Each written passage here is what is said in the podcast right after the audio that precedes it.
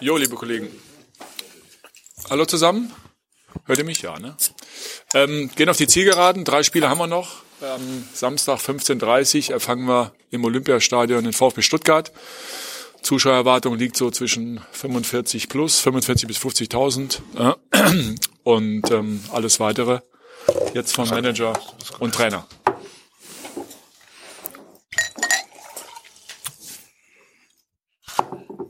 Na, endlich ein kurzer. Ja. Jakob. Paul, der VfB Stuttgart kommt mit einem neuen Trainer. Inwiefern beeinflusst das eure Vorbereitung auf dieses Spiel? Ich glaube nicht viel, weil wir spielen wir zu Hause. Wir wollen unsere eigene Wille durchzuziehen. Jetzt überlegen wir auch sogar mit Fünferkette spielen, weil Jordan ist äh, gesund, haben wir genug Spieler äh, zur Verfügung. Und natürlich die letzte Spiel haben wir unter Lupe genommen.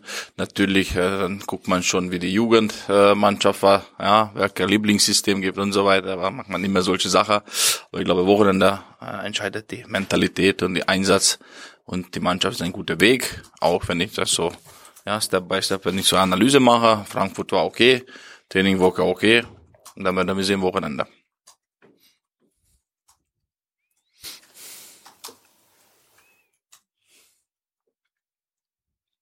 Stefan.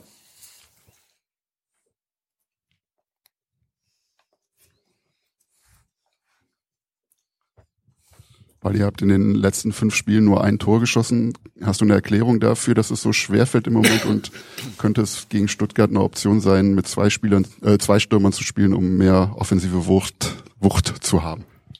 Also ich glaube, heute ist sehr schwierig darüber zu den zwei Stürmer, drei Stürmer. Da gibt Angreifer und dann gibt äh, äh, Spieler, die für die Konto sind da. Und wir haben, ich glaube, also alles nachprüfen.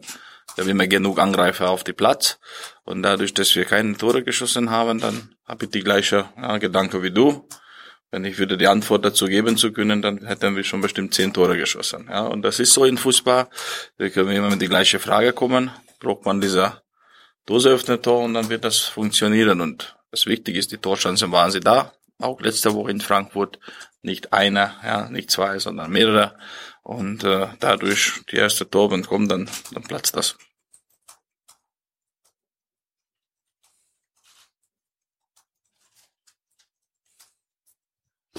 Jetzt. Ähm, erstens, Paul, gibt's ähm, personell was zu sagen? Also äh, alle, die jetzt nicht können, sind ja im Prinzip für die Saison schon schon weg eigentlich, also können können nicht mehr spielen. Äh, und die zweite Frage, es ist ja sozusagen die die letzten drei Spiele jetzt für dich kommt schon sowas wie Abschiedsstimmung oder vielleicht sogar Abschiedswehmut oder sowas auf?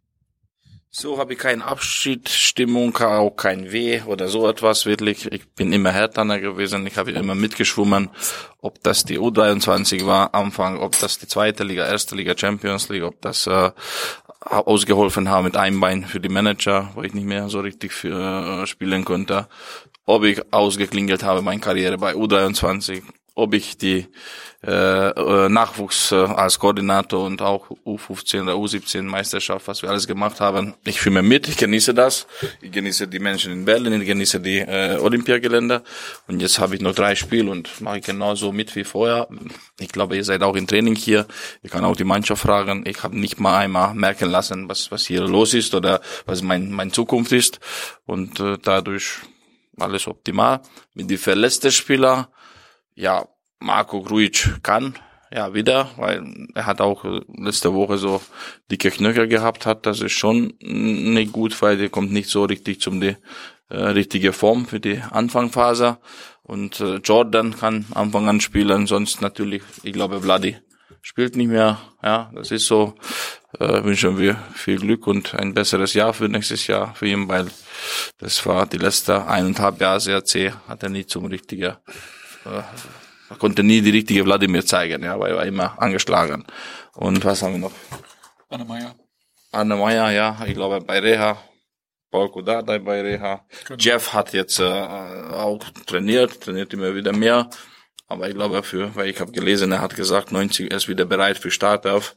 Also die Fitness, äh, äh, wenn ich sehe, nach dem Sprint, wenn wir sprinten, wir wie schnell oder wie langsam er regeneriert sich. Also er soll auch froh sein, wenn er Halbzeit spielt oder, halb, oder eine halbe Stunde und da muss er Gas geben, weil ich glaube 90 ist immer noch für die körperliche Fitness dadurch, dass man nicht richtige Belastung hat. Wir sind nicht bei Vorbereitung, wo man zwei, drei Spiele macht oder bei U23 drei, drei, vier, 90 Minuten Spiele machst und dann bist du fit.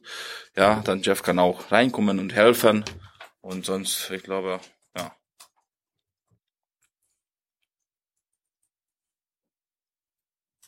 Stefan.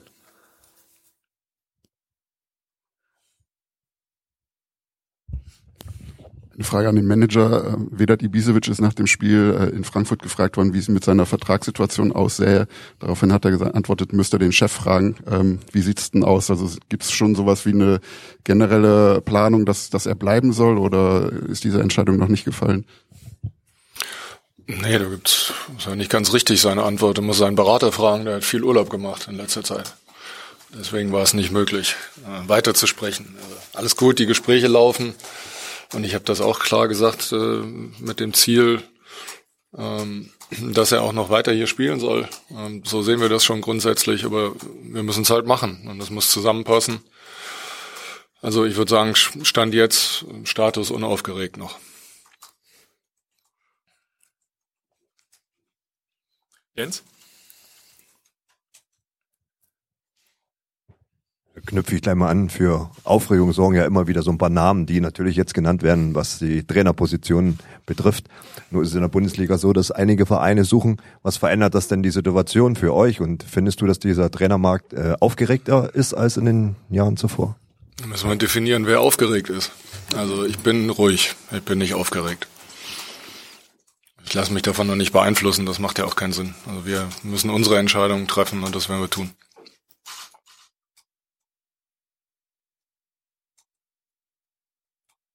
Jakob? Paul, du hast vorhin gesagt, ihr braucht dieses, dieses Dosenöffner-Tor und dann platzt der, der Knoten. Ähm, inwiefern kannst, kannst du als Trainer da ein Stück weit der Mannschaft auch helfen, dass irgendwann eben dieser Knoten platzt? Ja, dieses Mal die Manager war Stürmer, Torjäger, kann die Mannschaftssitzung machen, vielleicht bringt ein bisschen Glück. Guck mal, wir, ihr seid hier, heute war auch bestimmt gefühlter 300 Flanker und ohne Druck Tore machen. Also wir haben wahrscheinlich, die müssen sie die Tore bei der äh, bei unserer Trainingsgelände die Netz austauschen heute. Wir haben kaputt geschossen, ja, wirklich. Das ist immer jede Woche so. Wir trainieren wir defensiv von Trainingssteuerung her. 15 oder 20 Prozent, alles andere ist immer Spielzüge nach vorne, Laufwege, Tore, Flanken. Ja, aber wenn wir ins Spiel zum Halbposition kommen und gibt Spieler, die nicht flankt, sondern nochmal abgehabt, ja, dann die Stürmer hat diese Position, was gestern gesehen haben, ja, wenn die Flanke kommt, flach rein, Stürmer kurz äh, spekuliert, das kann sie nicht verteidigen, dann 1-0 für Barcelona, ja. Und dann muss man flanken, weil wenn du nicht flankst, Stürmer spekuliert, ja, hat diese Bewegungsvorsprung und dann kein Torschance. Und das haben wir auch die Woche deutlich angesagt. Wir brauchen wir Flank, wir brauchen wir diese einfache Spielzüge, nicht immer die komplizierter. Und hoffentlich das funktioniert. Und umso mehr Flanke, umso mehr Torchancen, dann umso mehr Möglichkeit dieser Dosenöffner Tor zu treffen.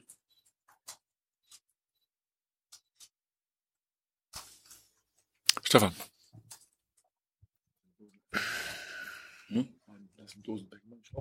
Ja.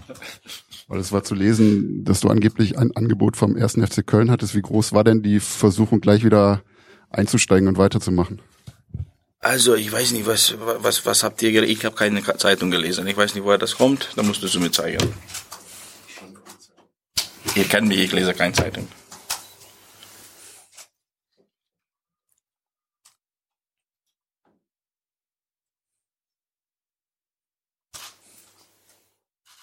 Jens. Paul, vielleicht kannst du noch was zur Konstellation sagen. In so einer Endphase für euch geht's im Prinzip nur noch um guten Abschluss. Also nach oben geht nichts mehr, nach unten gibt's nichts. Für die andere Mannschaft geht's noch nach was unbedingt. Sie wollen zumindestens äh, da Dritter, Drittletzter bleiben. Ähm, wie kann man denn sowas ausgleichen, sag mal, von der Motivation her? Ja, ich glaube, das ist, das kann auch es gibt zwei Seiten, kann man so und so gucken. Wenn du das so guckst und wenn wir uns finden, ja, weil brauchst du diese Tor und gehen wir zum Führung, dann wenn du Wochenende gewinnst, dann kommt ein bisschen Selbstvertrauen, dann kannst du eine unangenehme Mannschaft sein, weil ja, kann nichts mehr passieren, bist du wieder am Lauf. Ja, sonst, wenn du jetzt nicht gewinnst wieder, das ist sehr schwierig für die Trainer immer wieder die Motivation hochzuhalten. Jetzt machen sie sehr gut mit, ich kann nicht beschweren. Ja, und äh, und äh, auch von von äh, sportwissenschaftlich auch die Messung, was wir da machen, die Jungs sind sehr professionell, machen sie das. Und äh, das ist diese zwei Seiten, ja. Wenn das gut lief, dann es kann auch gefährlich sein für alle anderen Mannschaften, weil uns ist schon, ja, vielleicht für die Vereine ist das wichtig, ja, auch für Gewinner für die Spieler, für die, Fernsehgelder, aber sonst, äh, da hast du nicht diesen Druck. Ja, steigst du nicht ab, kommst du nicht mehr zum äh, siebten Platz. Und deswegen dann kann Hertha auch eine gefährliche Mannschaft sein, wenn dieser Befreiungsschlag kommt.